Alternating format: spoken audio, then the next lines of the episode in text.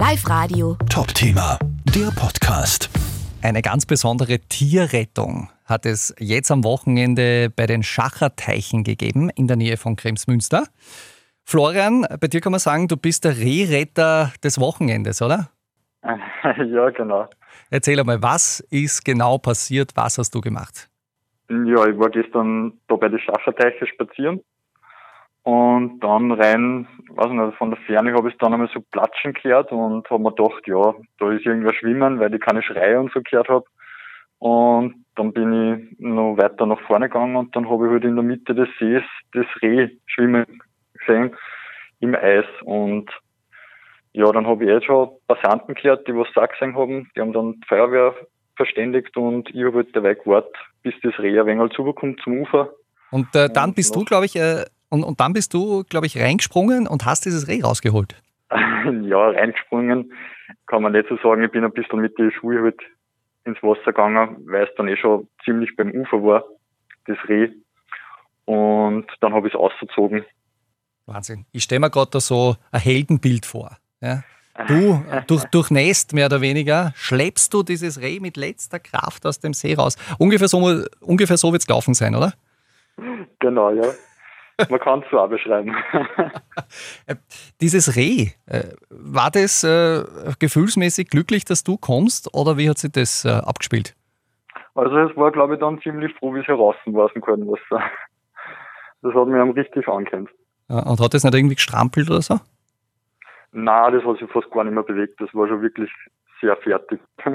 Du hättest natürlich auch äh, ja, einfach warten können, bis vielleicht die Feuerwehr kommt oder, oder sonst irgendjemand von der Tierrettung kommt. Warum hast du dich entschieden, in dieses eiskalte Wasser reinzugehen? Ja, weil ich schon bemerkt habe, dass nicht- das Reh nicht mehr recht viel bewegt hat und es ist auch von selber nicht mehr äh, rausgekommen. Und jetzt habe ich mir gedacht, passt, jetzt muss ich einschreiten, weil da hat, glaube ich, jede Sekunde noch zählt.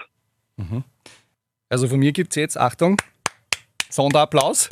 Ja, auf jeden Fall. Weil ich finde, da gehört schon ein bisschen Mut dazu, oder? Ja, also ich hätte nicht damit gerechnet, dass ich gestern Boden gehe. Du bist normalerweise nicht so der Typ Eisbaden. na, na, das, das ist nicht so meins.